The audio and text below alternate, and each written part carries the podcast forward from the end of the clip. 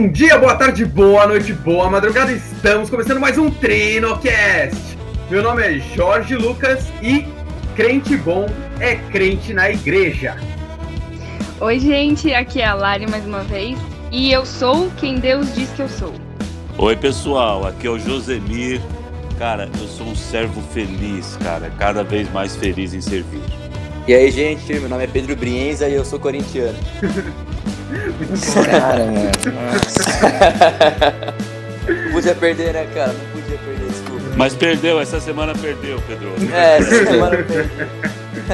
Ele é fiel, pelo menos. Fiel.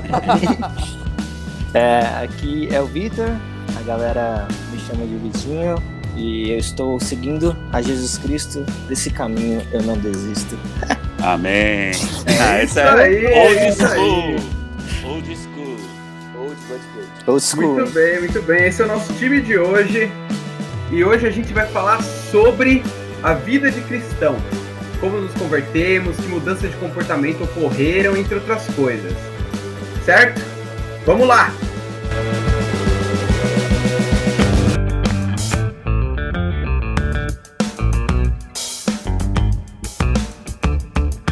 Mas antes, hoje estou aqui sozinho para dar os avisos.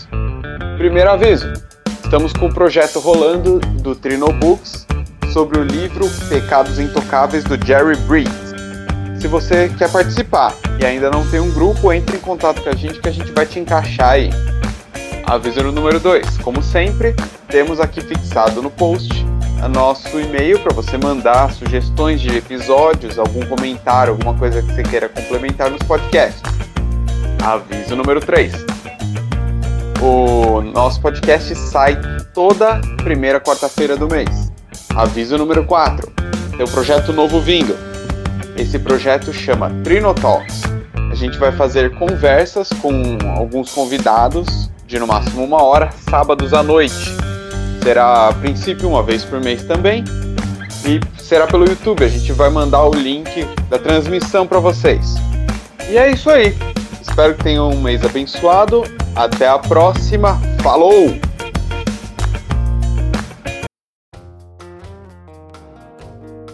Isso aí. Bom, para começar aqui, eu queria agradecer a presença do pastor Josemir e do Pedrinho, nossos convidados de hoje.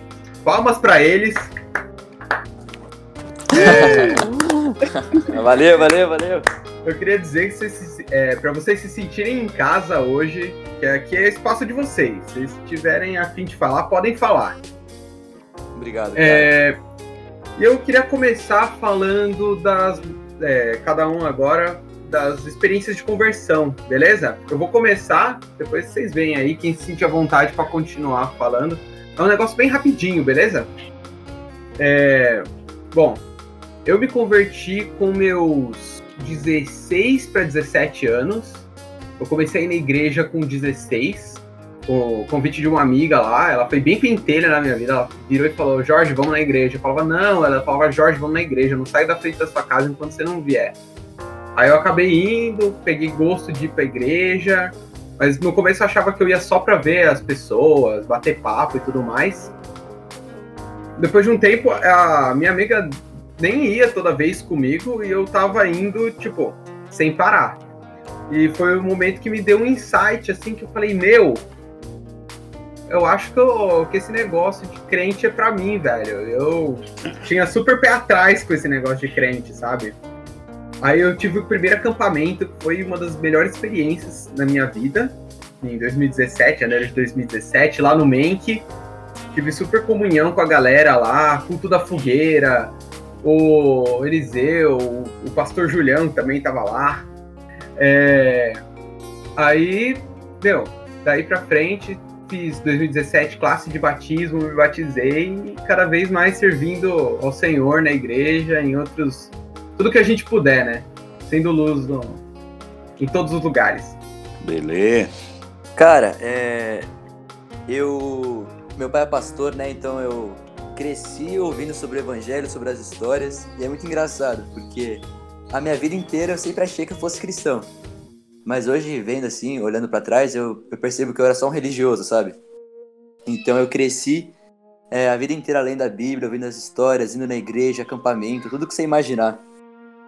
Só que. Cara, eu fui ficando mais velho e eu tava percebendo, cara, que aquele negócio nunca tinha feito sentido para mim, sabe? Nunca tinha. É... nunca tinha entrado na minha cabeça do jeito que eu acho que deveria. Eu via a galera sempre em comunhão e falando de Jesus, mas aquele negócio não me afetava e não mudava minhas atitudes. Então era, tipo assim, era muito uma pessoa na, na igreja e outra pessoa totalmente diferente com os meus amigos e tal. E eu acho que eu era meio, meio que inconsciente, sabe? Porque é, aquilo não tinha feito sentido para mim. Só que aí chegou o ensino médio, né? E tem aquela frase muito famosa na filosofia, cara, que diz que o homem é o lobo do homem, né? Eu digo que o ensino médio é o lobo do homem, cara. Porque, pelo que eu vi, mano, é, é um ponto de, de 180 na vida das pessoas, sabe? O cara entra um e sai totalmente outro. Isso aconteceu comigo, sabe? Eu comecei a. Eu queria fazer parte da galera, então eu comecei numa festinha aqui, comecei a usar um negócio aqui. Mano, quando eu vi, eu já tava. É, já tava num negócio meio fundo, assim, sabe? Coisas erradas e. E, cara, tudo, todas essas coisas que eu fazia me traziam muita culpa, cara. Muita, muita culpa. E. Eu continuava muito nesse negócio de assim, eu queria agradar as pessoas. Então, quando eu tava com os meus amigos da escola, eu tentava. Eu era um Pedro. Quando eu tava com a minha família, eu era outro Pedro. Quando eu tava com o pessoal da igreja, era outro Pedro. E assim, isso ia. Velho, isso ia me esvaziando demais. Porque eu ficava me perguntando assim, cara, se, se com cada pessoa diferente eu sou um Pedro, quem que, quem que realmente eu sou, sabe? Qual que é o verdadeiro eu? Será que não é nenhum desses? E essas coisas iam trazendo muita culpa nas minhas costas, velho. Aí eu voltei aí na igreja, mas eu ia aí só pra encontrar com a galera também, que eu curtia estar com as pessoas. E depois de um tempo eu já parei de ir de novo. E aí eu fui levando essa vida, sabe? De, de, de culpa e, e de, de festa, de droga, essas coisas. E essas coisas iam me consumindo, velho, porque, como eu já falei, isso me trazia muita culpa. E aí eu, o ano passado, cara, assim, em, sei lá, desde abril, eu comecei a pensar muito assim, cara, se se eu curtir tudo que tem para curtir na vida, daqui a 100 anos eu vou estar tá morto. E se eu não curtir nada do que tem para curtir, daqui a 100 anos eu vou estar tá morto também. Então qual que é o sentido, velho? Qual que é o sentido de você aproveitar? Qual que é o sentido de você desfrutar da vida, sendo que no final, sabe, não vai não vai ter nada. Então isso pesava muito também para mim, cara. E aí, é... essas coisas, cara, eu não, eu não conseguia eu não conseguia mais ficar livre disso, ia pesando nas minhas costas e tal. Aí eu falei, cara, se não tem nada que, que me satisfaça mais, talvez a resposta esteja em Deus. E aí eu voltei a ler a Bíblia, só que eu não entendia muita coisa, cara. Eu não entendia, não fazia sentido para mim. Eu lia, mas aquilo não entrava no meu coração. E aí teve um dia, cara, nunca vou esquecer desse dia, que eu, eu falei com meu pai e ele e ele começou a me explicar. Meu pai, eu já, já mencionei que é pastor, né? E ele me explicou. E foi a primeira vez, cara, que, que eu realmente entendi qual que é a fita, mano. Porque ele falou assim, eu já conhecia as histórias, né? Então eu conhecia as histórias do Antigo Testamento. E ele usou isso de exemplo. Ele falou que assim, no Antigo Testamento tinha o sacrifício do cordeiro, né? Que o sumo sacerdote ia lá, pegava o cordeiro e ele me contou que é como se se o quem, quem trouxesse o cordeiro ia junto nessa cerimônia. O sacerdote colocava a mão desse cara em cima da cabeça do cordeiro, ia lá e degolava o cordeiro, e aquele sangue ficava jorrando. Porque aquele, aquele cara que trazia o cordeiro, ele tinha que ter plena consciência de assim, eu fiz coisa errada e esse cordeiro aqui tá morrendo no meu lugar, sabe? E aí, cara, aí, aí ele usou esse exemplo e ele falou é, que Jesus era esse cordeiro, que todas as coisas que eu tinha feito de errado era como se Jesus tivesse absorvido tudo isso para ele e era como se é, era essa mesma ilustração, sabe? O cordeiro morrendo por a gente. É, cara, nesse dia, velho, parece que, mano, parece que eu era cego e parece que eu comecei a ver, sabe? Literalmente. E foi. E a, foi o primeiro. É muito engraçado, né? Porque a minha vida inteira eu ouvi isso, só que nunca tinha feito sentido. Aí, bem nesse dia, as coisas fizeram sentido, mano. E aí eu entreguei minha vida para Jesus aquela vez, de verdade. E aí, desde então, eu tô tentando viver uma vida de acordo com os padrões de Deus, tentando me aproximar mais dele, cara. Eu sei que era pra ser um negócio curto, mas desculpa aí, é que eu não consegui resumir muito. Numa boa, numa boa, isso aí. Peço Ah. perdão aí, não queria enrolar. Que perdão é o quê? Rogério. História boa essa sua. Amém, mano. Bom, aqui é o Josemir, Josemir Pastor, já sabe, né, meu? O cara tem que ter uma história aí impactante, mas a minha não é assim. Eu também nasci numa, numa família que todo mundo era cristão e, e eu ouvi as histórias, né, da Bíblia, tal, participava da igreja, tal, mas é, para mim é- ser cristão ou ser convertido era uma coisa que acontece assim naturalmente. Mas igual o Pedro falou, eu também teve um dia assim impactante, porque eu tinha 11 anos, eu estava na igreja e o pastor falou exatamente isso. Ele falou assim: "Olha, não adianta você conhecer as histórias, não adianta você ter uma rotina religiosa, né? O que você precisa é ter um ato de entrega. Ah, cultura é importante, mas conversão é mudança de rumo a partir de uma entrega de destino, né? E eu era bem criança, eu falei assim: bom, se Deus está falando que eu tenho que entregar, eu vou entregar. E, e é impressionante que desde essa época eu ganhei essa convicção que a minha vida não é minha. A minha vida é alguma coisa que eu administro, mas que é de Deus porque eu entreguei para Ele. Então, cada coisa que eu vou pensar em fazer, eu penso assim: opa, eu estou administrando é, essa vida que Deus me concedeu, mas o certo é eu fazer como Ele gostaria. Isso faz muita diferença na minha tomada de decisão, né? Então, para mim, conversão é bem isso, é essa entrega que dispõe para Deus as suas decisões e a construção da sua vida, da sua mentalidade, do seu destino. Mas esse eu tinha 11 anos de idade. Bem novinho, né? Baby, baby. Ah, glória a Deus. Bom, como todo mundo sabe, eu praticamente nasci, só não nasci mesmo na igreja porque foi na maternidade, né? Mas Ela é a filha do diácono. é, eu sempre. É aquilo, né? A gente vai na EBD desde pequena, EBD, EBF, vai no culto. E, e eu, eu- lembro exatamente do dia que eu é, confessei Jesus como meu salvador pela primeira vez. Eu lembro que eu tava lá no templo antigo, ali no cantinho, do lado da porta, eu tava na mesa e chamei a, a tia pra ela orar comigo. E, e eu era bem novinha, assim, não sei nem quantos anos eu tinha. Mas eu lembro exatamente da cena. É, eu, eu só acho engraçado que às vezes a gente é muito criança, a gente não tem maturidade, às vezes, o suficiente para entender o peso dessa decisão, né? Então, fui crescendo ao longo da vida, eu ficava assim, poxa, meu, que saco, né? Todo mundo tem uma história de conversão, de mudança de vida, uma coisa drástica, assim, e eu tô aqui, né? Cresci a vida inteira na igreja, uma vida monótona, nunca muda nada. Até o dia que veio o despertar. E assim, é, é, é da noite pro dia, não sei como aconteceu, quando aconteceu. E foi quando Jesus pegou e falou assim: minha filha, você tem que mudar. Não adianta você falar que você é minha se no seu coração você não é.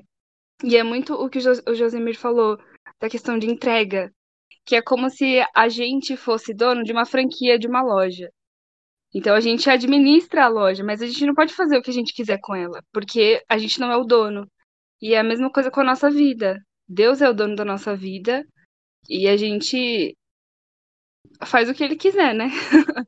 Então, é, esse espaço, a, a quarentena me deu muito espaço para poder buscar mais, cada vez mais a minha identidade em Cristo. E fazer brownie. Fazer É o brownie da vida. Link brownie do da- Instagram de Brownie na Larissa aqui na descrição do podcast. Tá vendo? Quem precisa de, de contratar divulgação se a gente tem o Jorge? Mas, Marqueteiro Vou cobrar por natureza. 10% desses brownie aí. Cada de- brownie que você vender vai me dar 2 centavos. entendi. Mas eu acho muito engraçado que, por mais que a gente viva a vida de cristão, assim, se convertendo novo, se convertendo mais velho, tendo uma mudança drástica ou não, é, Deus sempre tem o, o despertar dele na nossa vida, né? E isso é muito bonito. E ver isso acontecendo, ver isso acontecendo com outras pessoas, comigo, e ver que o tempo de Deus é perfeito e que cada pessoa tem o, o, o seu despertar na melhor hora, que é a hora de Deus. Amém, Legal, né? irmã. Amém, Amém. amém, Larissa, Amém, irmã. Larissa, só Oi. te dar um toque. Eu ouvi um sermão uma vez que era assim: o, o título do sermão é A Bênção de Não Ser Ex. Né? Porque era justamente de um cara que falava assim: pô, um foi ex-viciado, o outro foi ex-desviado, o outro foi ex-doidão, o outro foi ex. Pô, eu cresci na igreja. Eu nunca fui ex nada disso, foi uma coisa muito natural para mim ser crente. E o pregador falava: Pois é, isso é a maior bênção que você teve, cara. Pois Você é. foi e era o que poupado de muita tristeza, poupado de muita dor, de muito risco, né? E é uma bênção não ser ex-nada, né? Não é um problema. Às vezes a gente pensa assim, pô, eu não Sim. tenho um- aquele dia que eu me entreguei, que eu me transformei e tal. Pô, que bênção. Sinal que você foi sendo transformado aos poucos e você foi poupada de muito risco. Isso é muito legal. Muito. Eu arrependimento acho também. engraçado. Exato. Eu acho engraçado mesmo que a, gente sempre tem uma coisa pra reclamar, né? Tipo, se eu não tive a- o momento de transformação, não sou nada, aí a gente reclama. Mas aí se tem, a gente reclama também. É sempre assim. É gente. É, gente. Bom, acho que faltou. Sou, sou eu que falto.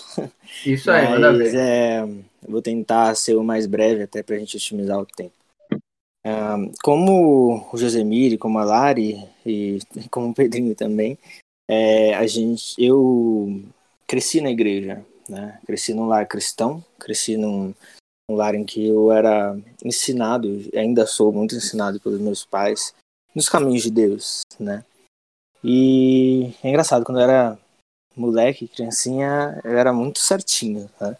Tinha meus amigos e tal, mas era muito certinho, ir pra igreja, é decorar versículo, é fazer todas essas coisas, né?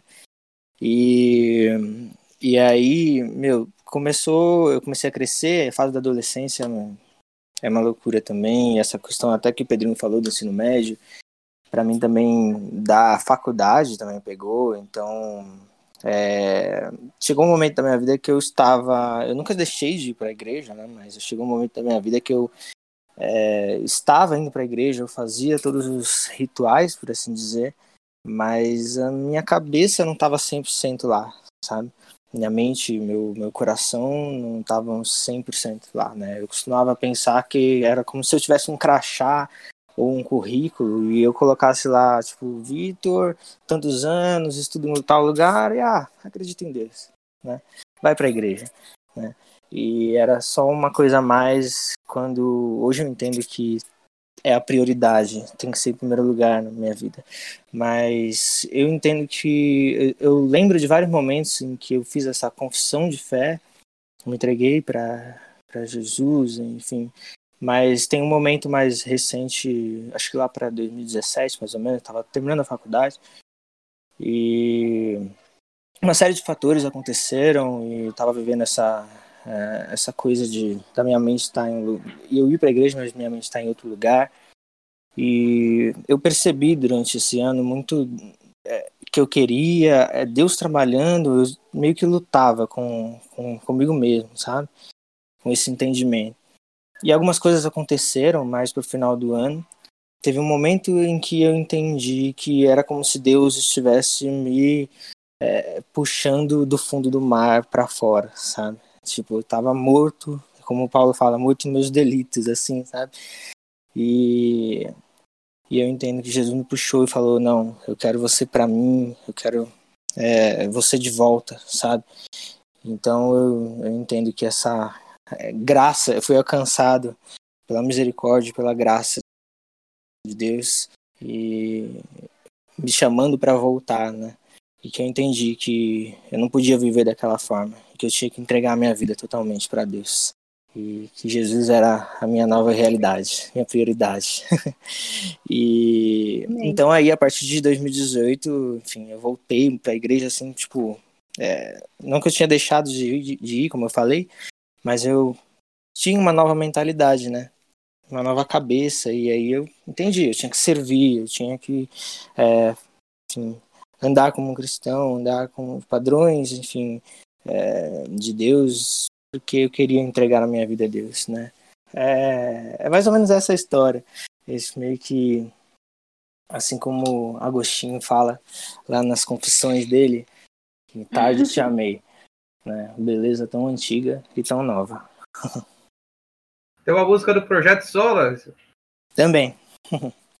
Boa. O Agostinho pegou do Projeto Sola, sabia? Ah, é, com certeza. Isso. Esse Agostinho copião aí. Isso aí, muito bem. Muito bonitas as Legal, histórias de Dinho, vocês. legal. Bom, agora eu queria falar é, e dar uma perspectiva de como proceder. Agora que é, todo mundo já contou a conversão, somos todos convertidos, glória a Deus, amém. É, mas os hábitos que a gente tem, que a gente adquiriu e teve que adquirir para para ser um bom cristão, para servir a Deus corretamente. Quer começar Nossa, falando de alguma coisa aí? Ô, José Miro. Posso começar? Ah, não, deixa ver. Deixa lá, eu vou depois. Ah, então tá. É porque é uma coisa assim que eu vivi muito recentemente, né? Quer dizer, os últimos anos da minha vida. Que era, era eu sempre assim, né? Ia no acampamento, aí chorava no culto, tinha, tinha culto da fogueira, chorava também, queria mudar, é, queria ser melhor. Aí em culto normal também chorava. Mas, e aí pedia, ai Deus, por favor, pelo amor de Deus, me dá sede da tua palavra, me dá fome da tua presença, essas coisas, né? E aí eu falava, falava isso sempre, sempre, sempre. E cadê que eu fazia alguma coisa? Sabe? Era muito fácil pedir, pedir, e no dia a dia, tipo, não sentar numa cadeira para abrir a Bíblia e ler, sabe? Não colocar o joelho no chão para orar. E hoje eu sei que eu colhi os frutos dessas decisões que eu tomei ao longo dos anos, né?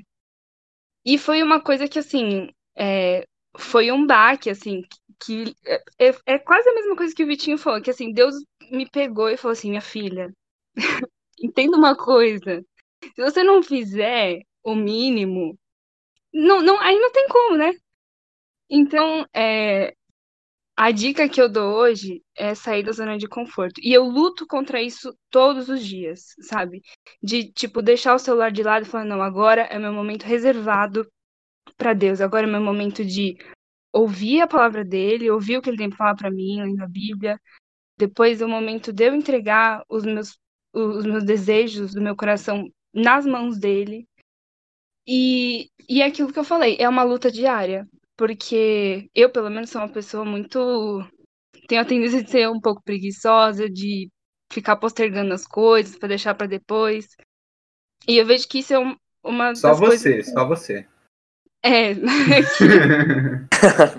é pesado mesmo, mas essa é a, é dica, sabe? Eu sempre, sempre que eu penso nisso que eu tava vivendo, eu lembro daquela historinha que conta, que é, eu acho que foi até o Josemir que falou numa palavra e que ficou na minha cabeça até hoje. Eu- me corrija se não foi, tá? Mas que Tá. o, eu não sei de verdade, que o cara tava lá na igreja, ele pedia assim, não, acho que não foi o Josemir, mas tudo bem. Que ele fala assim, Deus, por favor, quero ganhar na loteria, me faz ganhar na loteria, tal. Aí Deus chega um dia, tem que descer pra falar com ele, e fala assim, meu filho, compra um bilhete, por favor, porque senão eu não vou conseguir fazer você ganhar na loteria. Então eu acho que é exatamente isso que a gente tem que fazer, sabe? É, não adianta a gente pedir pela pela fome, pela sede de Deus, se a gente não não escolhe ter essa sede e essa fome dele. Uhum. É, é mu- muito legal isso que a, que a Larissa falou. Eu tenho um pensamento nisso assim muito claro, né, do que fazer. É porque é, qu- quando a gente nasce, né, isso é muito legal, porque é, todos nós que nascemos, né, fisicamente, a gente nasce dentro de um outro ser físico, certo? Então, ahn, eu, ser humano, nasci dentro da minha mãe, que é um ser humano também, né? E eu, quando a gente se converte, a gente nasce espiritualmente. Então, quando você nasce espiritualmente, você nasce em outro ser, que é um ser espiritual. Por isso que o apóstolo Paulo fala tanto assim, a gente está em Cristo, porque eu realmente estou inserido em Cristo, né? Ele fala que a gente é corpo de Cristo, é porque a gente é inserido nele, né? E aí a gente convive com essa dualidade aí de ter dois nascimentos distintos, e o nascimento físico traz as inclinações físicas naturais, que a maioria delas busca o, o prazer momentâneo, e o nascimento espiritual traz essa abertura de visão, de mente, que, a, que o mundo não é só o que parecia, que a vida não é só o que a gente achava. Né? E, e esse conflito é, é, uma coisa que administrar isso, principalmente para o recém-convertido, é uma coisa louca. E aí eu lembro de uma história, que a hora que a Larissa estava falando de uma história, eu achei que ela ia falar essa, que eu já contei uma vez. Que é o seguinte, um cara, ele tinha dois cavalos de corrida muito bons, né? E todo dia, to, todo dia não, todo domingo ele colocava esses cavalos para correr no, no, no jockey e os amigos dele iam apostar lá. E o pessoal apostava mais em um, mais em outro. E ele também apostava, né? E ele ganhava todo domingo. E isso foi passando o tempo. Tinha amigo que ganhava, amigo perdia, mas o dono dos cavalos sempre ganhava. E um dia, já quando depois de muitos anos, um amigo deles falou assim para ele: Cara, conta para mim, cara, por que, que você nunca perde, meu? Por que, que o cavalo, você tem dois cavalos muito bons, mas você sempre aposta no que ganha? Ele falou assim: tá bom, vou contar o meu segredo para você. E ele diz assim: na semana antes da corrida, no domingo, eu alimento só um dos cavalos. Né? E é esse que eu aposto. Né? Então, apesar dos dois aparentemente serem muito fortes, no domingo, na hora da corrida, um estava sempre mais alimentado que o outro. Então, o que eu acho que a gente tem que fazer, não só quando é recém-convertido, mas é sempre, é ter essa noção.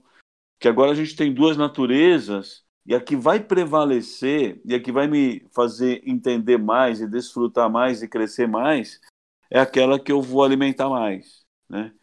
Então, aí, depois a gente pode falar de algumas coisas práticas, né? ou se, você, se vocês acharem agora mesmo, mas o importante é isso, eu ter essa consciência de que o fortalecimento e o desenvolvimento de qualquer vida ela acontece a partir da alimentação e da manutenção e do cuidado que eu tenho com essa vida específica.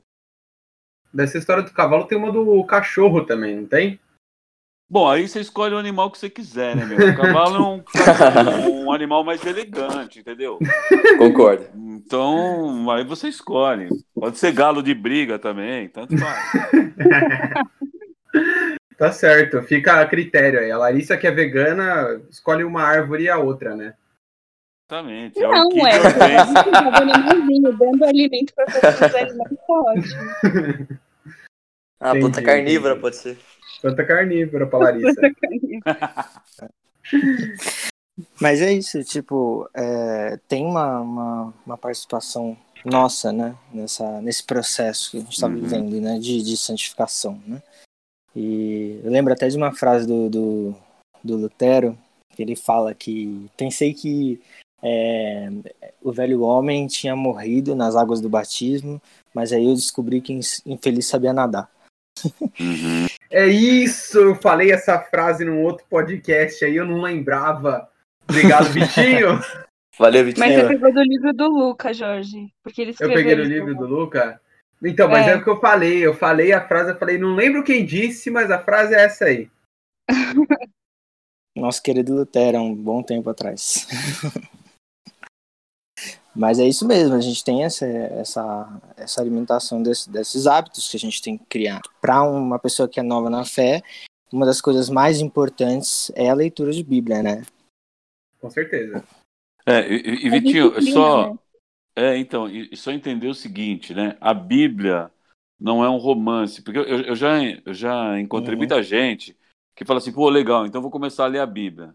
Aí o cara começa no Gênesis, no Êxodo, chega no Levítico, ele já tá doido, cara, sem entender nada, sem, nem me fale, nem me fale. Né? Então, assim, eu acho que sim, a pessoa se alimenta espiritualmente lendo a Bíblia, mas ela precisa entender que como uma criança tem alguns alimentos mais facilmente digeríveis no início, a gente também precisa, né? Então, assim, de uma forma prática, é, eu acho isso muito legal que a, que a Márcia, minha esposa, ela, ela evangeliza muito assim, ela começa a estudar a Bíblia com uma amiga. Então, elas vão lendo um parágrafo todo dia e a amiga comenta o que entendeu do parágrafo e ela comenta tal. E domingo passado, a, a, mais nova discípula dela, a Regina, se converteu no culto de domingo lá da IBP. Mesmo que online, ela escreveu lá no, no, no, Facebook: Eu aceito, eu creio em Deus. Né? Glória a eu Deus. creio em aí, Jesus. Ó. Deus Mas atuando ela... no EAD. É isso aí. E, mas ela faz isso, ela começa estudando, por exemplo, o Evangelho de João, que é um evangelho mais teológico, depois ela pega um, um outro evangélico mais cronológico, ou Lucas, ou Marcos, tal. Depois o livro de Atos, depois a carta aos Romanos. Então é legal que o, o novo convertido ele tem um direcionamento ou com uma pessoa assim, né, que possa investir tempo na vida dele para ajudar a tirar dúvidas, comentar, ou mesmo a crescer junto, ou até mesmo aproveitando alguns, algumas ferramentas que a gente tem hoje. Né? Eu uso um app, por exemplo, que é YouVersion, que, que eu gosto, e, e que tem lá alguns planos de leitura bíblica para recém-convertidos, entendeu? Então, às vezes a pessoa não tem ninguém para acompanhá-lo, para ajudá-lo nisso. Hoje a gente tem ferramenta na mão aí para fazer qualquer coisa.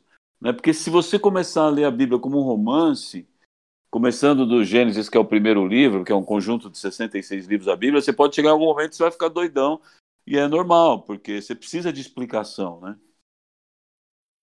Uhum. É, eu acho que você falou duas coisas que, que eu acho que são muito importantes. É, a primeira é entender que a Bíblia não é esse romance, até porque a Bíblia ela tem vários gêneros literários, né? Exato. Tem, tem livros aí que vão ser é, narrativas, outros livros vão ser mais doutrinários, outros de Outro poesia. É. Isso. E o que tem me ajudado muito hoje em dia, por exemplo, é, eu, eu já tenho uma Bíblia de estudo, né? NVT.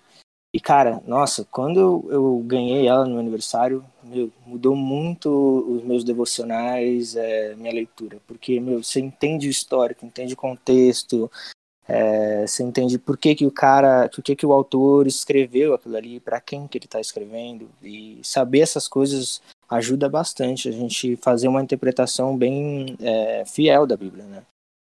E, e, eu acho que uma segunda coisa que o, o Jesus falou que é legal essa questão do, de ter a pessoa junto, né? É, de você ter aí o certo, que a gente chama de discipulado, né? Você ter alguém acompanhando, né? No, no, seu, no seu início de caminhada. Isso é muito importante, né? Porque eu entendo que a vida cristã, ela é no plural, né? É com as pessoas também, né? Tem a sua parte individual, você e Deus, mas muito dela é com as pessoas, com a comunidade, é no servir também, né? Mas eu, eu, concordo com tudo que vocês falaram, mas eu acho que uma coisa é que, assim, eu, por exemplo, quando me converti, me deu esse negócio, sabe, de tem que ler a Bíblia, tem que ler a Bíblia, tem que ler a Bíblia. Então eu comecei aí, sabe, sete capítulos por dia, cara. Só que aí, o que acontece? Você acaba não retendo nada, sabe? Você lê como se estivesse lendo qualquer livro. Então eu acho, cara, que além da, da leitura da palavra, é muito importante, tipo, tão importante quanto você separar um tempo para esse texto que você leu, você meditar nele e você ter esse momento de oração também. Porque senão vira uma coisa, cara, que fica. É, sabe, você não, você não se aprofunda na palavra, você não. Esse negócio não entra no teu coração. Pelo menos comigo foi assim. Entende? E. E eu acho também, cara, que um outro. Um outro hábito importante de você, de um, de um recém-convertido, na verdade de todo convertido, cara, é de de você não perder a graça de vista, sabe? Porque assim, tem muita gente que eu vejo isso muito acontecendo, que assim, se converte tal, e entende a graça. Só que aí depois desse momento vira simplesmente uma coisa de tem que fazer ou não pode fazer, sabe? E aí isso vai passando e vai se tornando uma coisa extremamente é, maçante, cansativa. E assim, é, quando a gente mantenha a graça em vista, sabe? Que mesmo que eu faça tudo que tem para fazer, mesmo que eu seja que eu faça tudo que a Bíblia tá mandando, sabe? Cara, você não vai conseguir, sabe? E você tem que se apoiar na graça, porque se você se apoiar na simplesmente nas obras, sabe? Você não vai a lugar nenhum. Então eu acho que isso é uma coisa muito importante de você, sabe? Sempre estar tá meditando e sempre é, ter isso em mente, da graça e que a gente não é merecedor, a gente continua sendo aceito. E uma uhum. última coisa, não queria é, se, me alongar muito, mas acho que também é. Porque assim, no começo, quando a gente. Quando, quando você começa a ler a Bíblia, sabe? Parece que você tá perdendo tempo. Ah, poxa, podia estar tá jogando bola, podia. Hoje em dia não, né? Na quarentena. mas na vida normal, eu digo. Então, assim, eu podia estar tá fazendo tanta coisa e aí eu vou ter que ler a Bíblia. Só que, assim, quando a gente começa a se aprofundar na palavra, cara, é uma coisa tão boa, né, velho? É tão gostosa. E é por isso que eu acho que não pode se tornar um, um dever, sabe? Putz, eu tenho que fazer isso, senão, senão Jesus vai me castigar, Jesus vai mandar um raio do céu, sabe? Porque, cara, é uma coisa tão prazerosa, na carne mesmo, sabe? Você sente, se sente tão bem. E você vai se aprofundando e você vai meditando naquele texto e parece que Deus está falando contigo. E, cara, eu acho que é nesses, nesses momentos que você, é, você percebe que, assim, Deus não fala pra gente fazer as coisas à toa, sabe? Ele recompensa a gente de, de tipo, não de não, não somente no céu, mas ele recompensa na carne. Porque esses prazeres são muito mais gostosos e são muito mais. É, preenchem você muito mais do que qualquer outra coisa que o mundo oferece, sabe? Uhum. É parte Pode desse entendimento, né? Porque Jesus ele, ele se deu como sacrifício e rasgou o véu, ele nos deu acesso ao Pai. Né? Antes a gente não tinha isso, né? E hoje a gente tem esse privilégio, pela graça, de, de poder ir até o Pai. Então é uma coisa maravilhosa a gente poder ter a Bíblia, poder orar poder ter esse acesso por meio de Cristo, ter esse entendimento e fazer essas práticas virarem a entender que é um privilégio, né? A gente não é que eu tenho que fazer, mas é porque eu, eu amo a Deus, eu quero fazer, né? Uhum. É, e, eu só queria acrescentar ali, além do que eu quero, porque eu acho que eu sou assim mais, mais fraquinho que vocês, sabe? Porque já teve muita, muitas vezes que eu li a Bíblia mesmo porque eu meio porque eu achava que eu tinha que ler, senão porque era bom, porque eu tinha que crer em Deus que era bom, porque a vontade eu não tinha, né? Quando eu co- competia a Bíblia, por exemplo, com jogar bola ou fazer algum outro tipo de esporte, em alguns momentos a Bíblia me parecia a pior opção, né? Mas é aquele lance de você, quando a mãe fala, pô, tá na hora de comer, você fala assim, pô, mas eu queria fazer um monte de coisa antes de comer. Mas depois de um tempo você aprende que quando você não se alimenta, você fica fraco e as outras coisas são mais difíceis, né? Com certeza. Então, então às vezes eh, vai ser excelente quando for prazeroso, né? Mas mesmo quando não for, depois que você decide fazer, começa a ser. Né? Depois que você decide fazer, a satisfação do alimento, eh, ela diz assim, pô, que bom que eu fiz essa escolha, né? Então, ah, acho que foi a Lari que falou em algum momento aí a questão da disciplina, né? É, em qualquer coisa que a gente vai fazer na vida, né? Para você ser bem sucedido, você tem que ser- ter disciplina, né? E na vida cristã muito mais, porque é um desenvolvimento, né?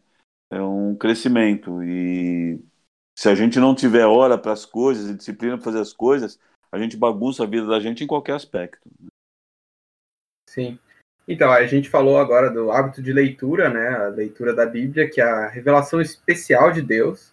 Outra coisa importante para a gente reparar é que Deus ele não é só criador da Bíblia e da palavra dele. É a revelação especial que a gente chama, mas também tem a revelação natural, que é observa o mundo à sua volta e olha o tanto de coisa boa que Deus fez para você e para a humanidade.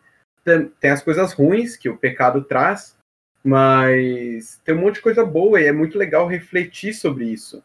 Sentar, parar, meditar também sobre o, o mundo à sua volta.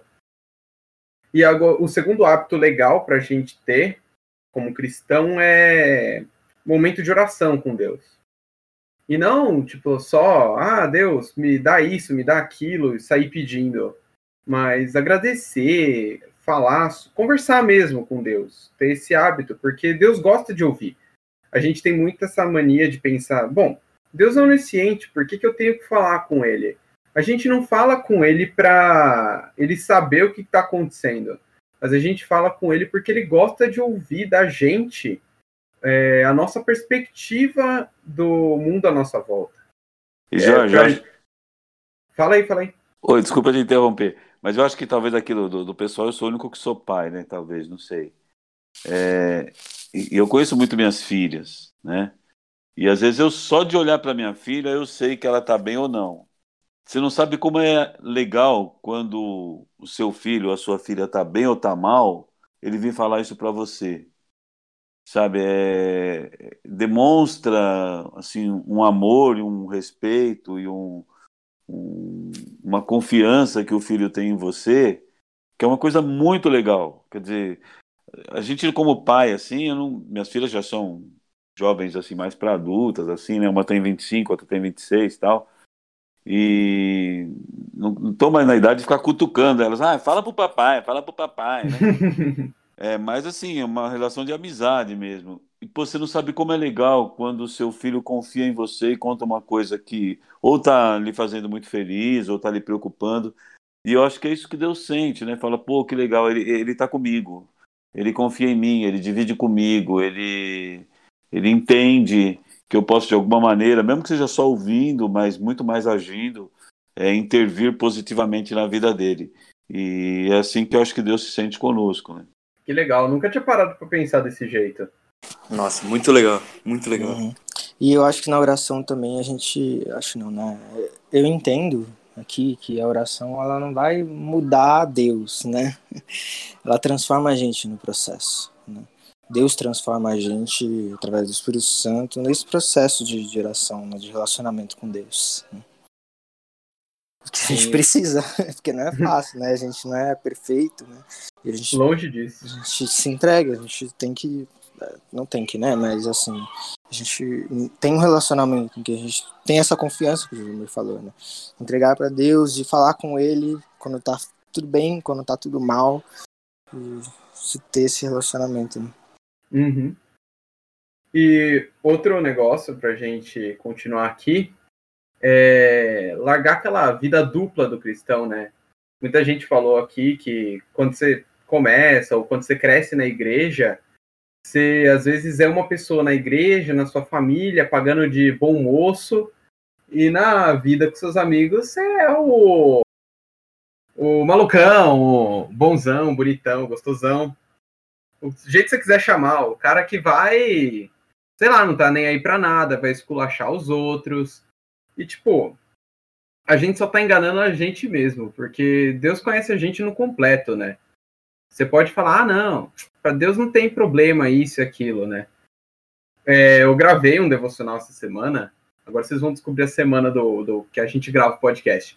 Mas eu gravei um devocional essa semana falando do Deus pessoal, né? E o Deus pessoal é aquele cara que ele é pessoal com a gente, ele se importa individualmente com a gente. Ele não é só um Deus geral de todos nós como igreja, mas ele é, ele fala com a gente no privado. Mas ele não é o Deus pessoal que a gente imagina e atribui características para ele de acordo com a nossa vontade, de acordo com o nosso achismo e pensamento.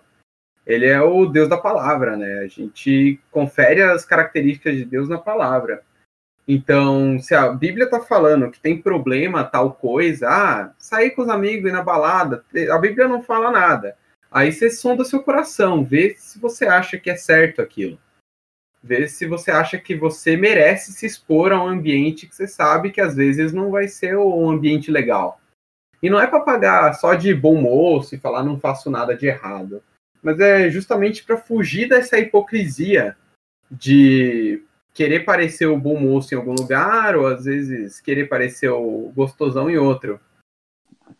É, Jorge, eu tenho uma experiência nesse lance. Bom, primeira coisa é a seguinte: eu não acredito nesse negócio de vida dupla, entendeu? Eu acho que você pode ter aparência, aparências diferentes, mas a sua vida sempre vai ser uma só. Então, ah, nesse momento eu sou assim, naquele momento eu sou outro. Não, eu sou o mesmo, cara. E eu posso ter uh, tentar vender uma imagem diferente por alguns momentos, mas quem conhece a gente sabe quem a gente é, independente de eu estar tentando bancar de bom ou qualquer coisa assim. Mas eu tenho um lance, cara, que eu acho que vale a pena comentar com vocês. Eu entrei na faculdade, acho que 17 para 18 anos tal, e, e eu estudei estatística, matemática na Unicamp. E lá tem um lugar na Unicamp que é o, o, o é, acho que é um ciclo básico assim, é um prédio legal que é redondo tal.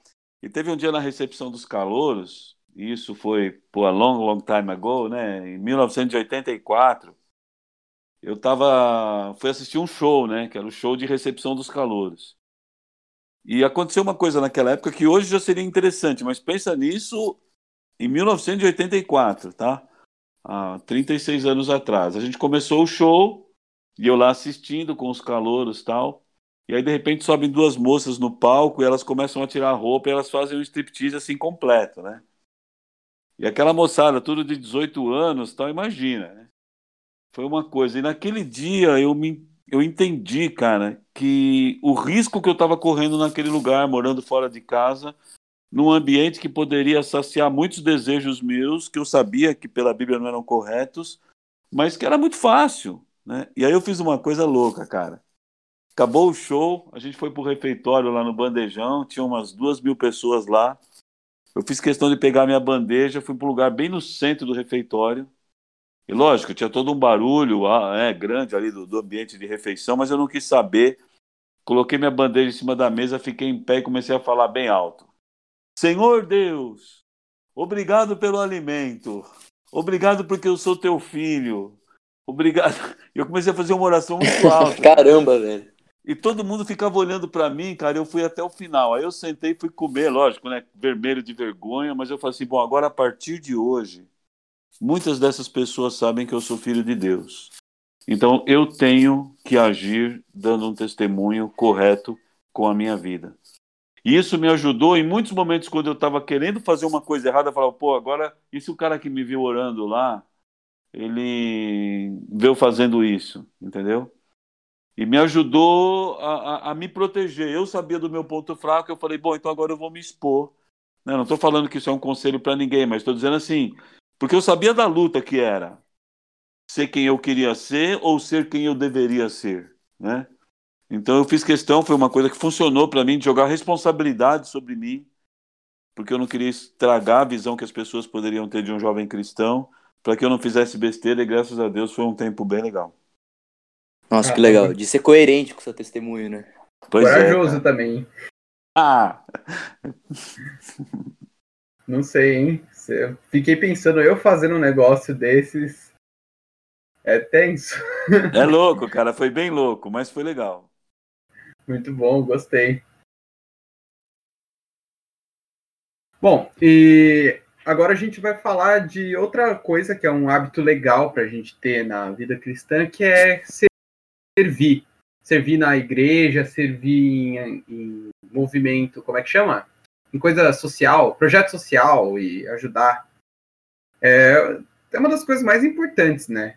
Além de pregar o evangelho, a gente tem que ser sal e luz por onde a gente for. Então, servir a Deus através dessas coisas é muito bom.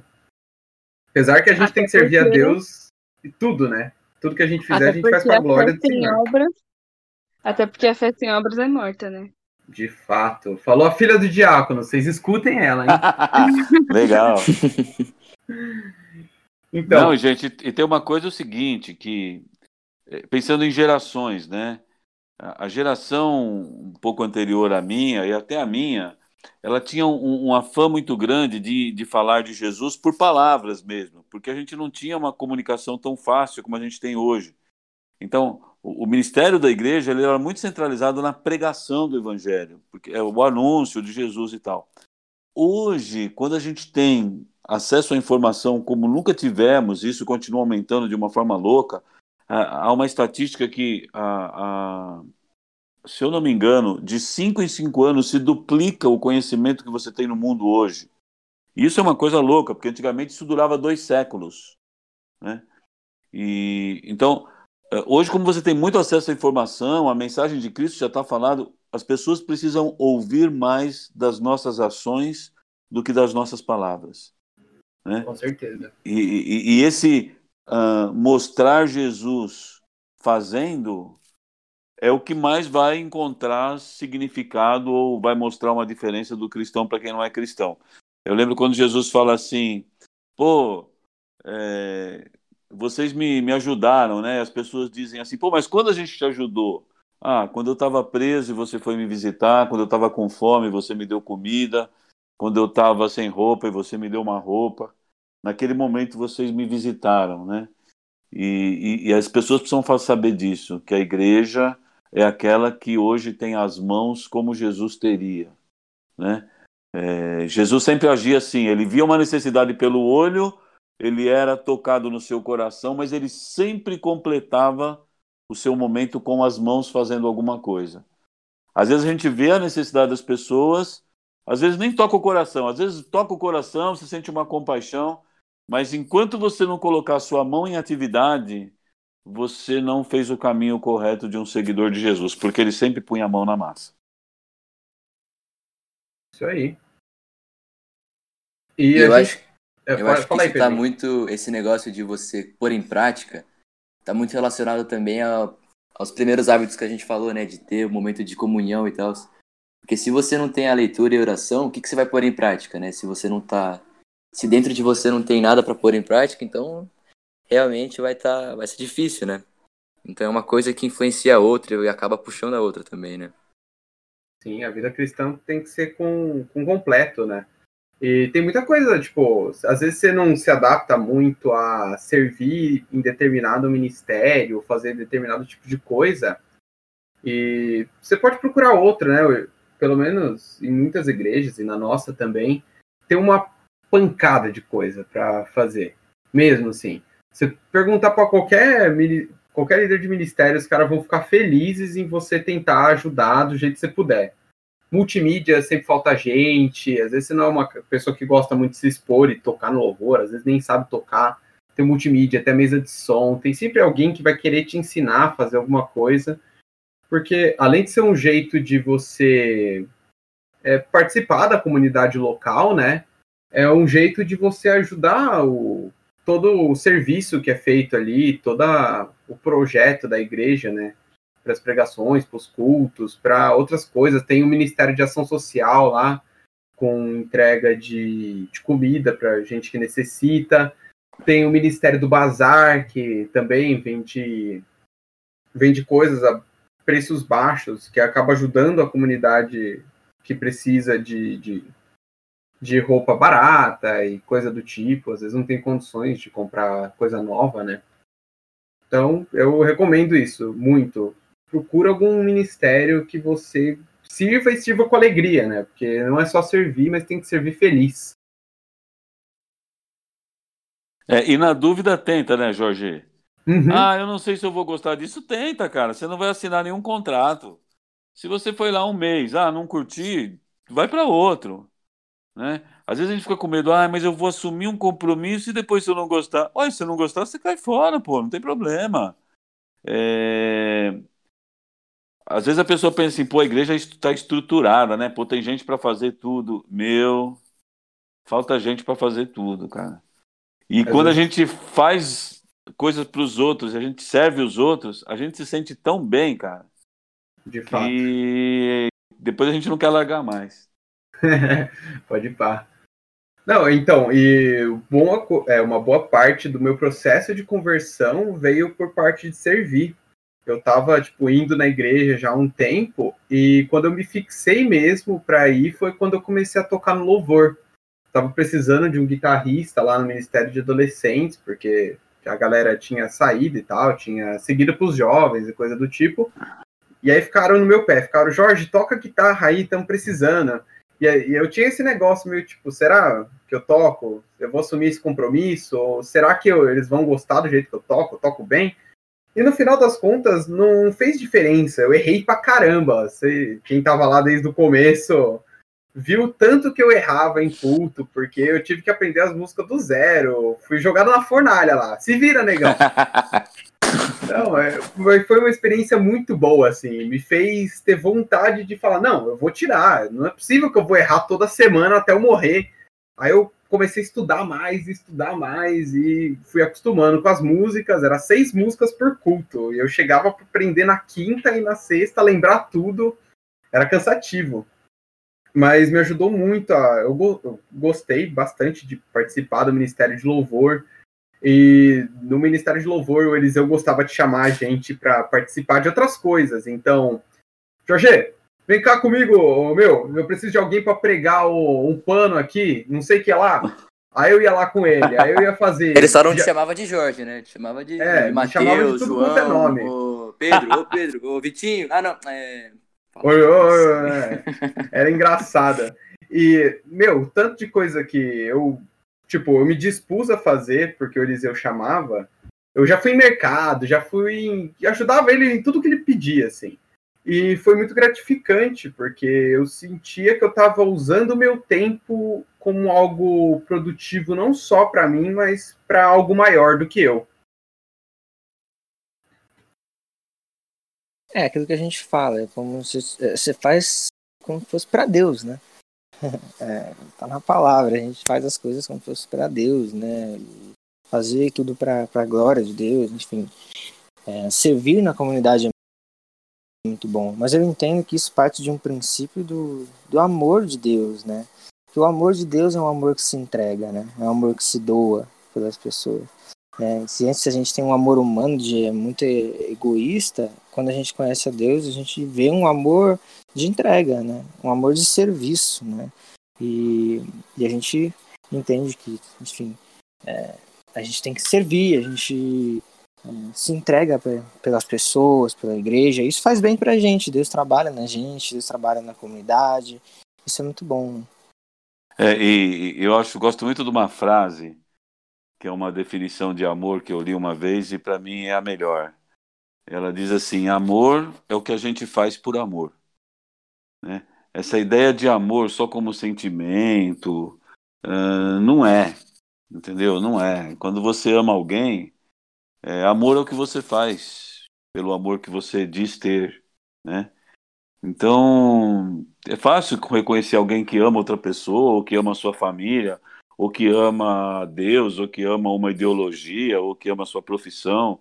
É só você ver o quanto essa pessoa faz em prol disso, né? E quando a gente entende isso, a gente até tem uma, uma medida do nosso amor para com os outros, para conosco mesmo, para com a nossa família e para com Deus, né? Então, quer saber o quanto ama, é o quanto você faz, porque amar é o que se faz por amar se entregar, Nossa, que, né? Que frase boa. Gostei. E, cara, tem uma coisa que é muito complicada, porque, assim, é uma crítica que acho que a igreja recebe muito, principalmente da sociedade atual, de assim, ah, vocês dizem que amam, mas vocês só pregam, vocês só agem com o ódio, só agem com, com é, hipocrisia e tal. Porque assim, o que sai pra mídia é só esses, esses escândalos, né? De pastor que rouba, essas coisas, essas coisas que, que realmente mancham a fé. Mas, velho, as pessoas também não falam sobre, por exemplo, vai pro, pra Cracolândia, sabe? Missão Sena, Cristolândia. Uhum, e basta uhum. você ter ido também para qualquer campo de refugiados, cara. Quantidade de, de igreja que tá auxiliando esses caras, e uhum. imigrante, e, e esses países que estão em guerras, velho. Sempre tem igreja igreja ajudando e pessoas lá correndo risco de vida. Então, assim, é uma afirmação que as pessoas fazem meio que na ignorância, né? E é muito triste, porque é isso que, é, que o pessoal pensa, né? Que pastor é corrupto, que pastor rouba, e o crente é hipócrita, o crente não ama. E sendo que é. Claro, a gente tem nossos erros, né? Mas, cara, basta dar uma olhada pelo mundo, pelo Brasil, por São Paulo, você vai ver que não é bem assim a situação, né? Que a gente. Que, que que realmente dá frutos e realmente alcança vidas. É. E isso é muito verdade, Pedro. E tem gente que vai nessa. E eu vou te falar, eu já tenho uma visão muito clara sobre isso. Assim, primeiro, que a pessoa tem uma expectativa, né, que o cristão tenha um nível de caráter, de sensibilidade, de companheirismo, de amor ao próximo maior, é ótimo. Né? Então, quando ele diz assim, pô, mas o cara roubou, mas ele era crente, é bom que ele pense assim, porque no fundo significa que ele espera que o crente tenha uma postura diferente. Então, isso já é positivo. E a outra coisa é a seguinte: não sei se vocês já perceberam isso, mas as pessoas, quando estão em crise, em geral, elas procuram ajuda em alguém julgam ter mais comunhão com Deus. Né? Então, mesmo que a pessoa fale, ah, mas o pessoal só diz, tal, mas tem gente que rouba, tal, mas quando a coisa aperta, eu já tive vários amigos meus que quando o negócio aperta, falam assim, pô, cara, você que fala mais com Deus, me dá uma ajuda aí, né? Então, na verdade, é, aonde tem gente tem problema, onde tem gente tem rolo. Mas a, a Igreja de Jesus ainda é o lugar onde as pessoas procuram alento, descanso, é, possibilidade de mudança, de crescimento, socorro. E graças a Deus, porque isso ainda acontece. Né? Como você falou, gente em campo de refugiados, gente investindo tempo na vida dos outros, gente aconselhando. Ainda é assim, porque a Igreja de Jesus ela faz diferença no mundo. Isso aí, sendo sal e luz por onde Verdade. passar. Então, é, para finalizar aqui, eu vou recapitular o que a gente já falou. Então, para a gente que se converteu, é ler a Bíblia, ter é, hábito de oração, largar essa vida dupla, ou como o Josemir preferiu falar de ter várias máscaras e fingimentos. É, e servir na comunidade local. Acho que esse é um bom começo, assim. E seguir falando com Deus é, e cada vez aprendendo mais. Para finalizar aqui, vocês têm alguma dica aí para quem é novo convertido? Vocês queiram compartilhar? É, eu acho importante a gente também esclarecer que, enfim, não, não é uma receita de bolo, enfim, né? É, são hábitos que a gente entende através das nossas experiências, é, enfim, através da nossa leitura da palavra, através da nossa comunhão. A gente entende que a gente tem que ter, né? Mas a gente tem cada um as nossas experiências, muita a gente, coisa a gente vai aprender na vida, enfim. É importante a gente também saber que que enfim, não é um, uma receita, não é tipo a vida cristã não é aquela coisa de regra de fazer não fazer. Não quero ser é, aqui moralista, nem também o outro extremo liberal, enfim. É, mas entender que a gente tem essa, essa caminhada, que ninguém é perfeito, mas a gente também não está sozinho também, né? Cada um tem as suas falhas, mas ainda bem que temos Cristo, né? E temos o Espírito Santo para nos ajudar cada dia. Né? Amém, Muito irmão. Amém. Eu queria também falar sobre isso que o Vitor falou. É totalmente verdade. Cada um tem seu tempo, sua, sua forma tal. Mas eu gosto de pensar nas coisas como Deus criou, né? Deus, a criação dele é perfeita, assim. Eu não entendo uma pessoa que não acredita em Deus. Eu, quando fui operar meu joelho pela primeira vez, quando o médico me explicou como funciona um joelho, eu disse assim: Meu, só pode ser Deus para fazer um treco desse, né? Mas é, quando Deus cria o ser humano, ele põe o ser humano dentro de uma família. Não é à toa. Não é à toa que Deus põe a gente junto com pai, mãe, com outras pessoas. Né, o ser humano é o ser que mais demora para se tornar independente proporcionalmente ao da sua vida. Que nós somos naturalmente dependentes daqueles que nos geraram. Então, é, uma outra dica que eu queria dar é o seguinte: não abra mão de procurar uma igreja, porque a gente precisa. Deus não criou a igreja só para ser uma coisa assim divertida ou legal, ou fazer amizade. Não, Deus criou, assim como Deus, quando a gente nasceu naturalmente, colocou a gente dentro de uma família, porque Ele sabia que a gente precisava. Deus indica uma família de pessoas que creem como você para cuidar de você, porque a gente precisa. Então não abra mão disso. Ah, mas eu fui na igreja e vi um monte de coisa errada e tal. Bom, se a igreja não presta, cai fora, meu, vai para outra. Mas não pensa que você vai encontrar tudo certinho, porque ela Onde tem gente, tem enrosco. Mas se eles estiverem ensinando corretamente a Bíblia, se eles estiverem cuidando uns dos outros, demonstrando amor, atitudes de ação em favor do outro, fica perto, porque você precisa e faz bem. É verdade. Meu, sem palavras depois disso, hein? Aí, já, eu acho que a gente pode, enfim, pode indicar também eu acho que eu posso até falar isso, mas eu gostaria de indicar também. É, leia bons livros, além da Bíblia. A uhum. Bíblia é mais importante, mas leia bons livros. É, tá cheio de conteúdo, como o Josimir falou, o, a Josimir falou, é, a informação hoje a gente consegue muito fácil, muito rápido, né? Então a gente, óbvio que você tem que dosar, entender aquilo que está sendo feito de uma maneira correta e fiel, mas é, tem muita coisa no YouTube, muita coisa no Instagram. É, tipo, tem, tem a galera do, do, do Efeito Prisma no Instagram, tem feito um trabalho bem legal. E falando sobre vida cristã, de, de teologia, de uma maneira fácil e fiel, que é muito, muito legal você seguir eles. Ler bons livros. É, eu acho que um livro que eu indicaria é, discipulado do Dietrich Bonhoeffer ou Bonhoeffer, não sei por aí. é isso aí. um livro muito muito legal, muito interessante saber a história dele também, como ele escreveu esse livro, mas essa, essa coisa do discipulado, de seguir a Cristo e amar os amigos, amar os inimigos, enfim, foi um livro que me marcou bastante. Eu acho que fica de indicação aí para todo mundo. Vou aproveitar esse gancho do Vitinho para fazer o nosso jabá, então. Você vai procurar outras coisas, procura o nosso Instagram lá do Trino, tem devocional todo dia, menos quando a gente esquece. É... tem o podcast aí, se quiser ouvir mais.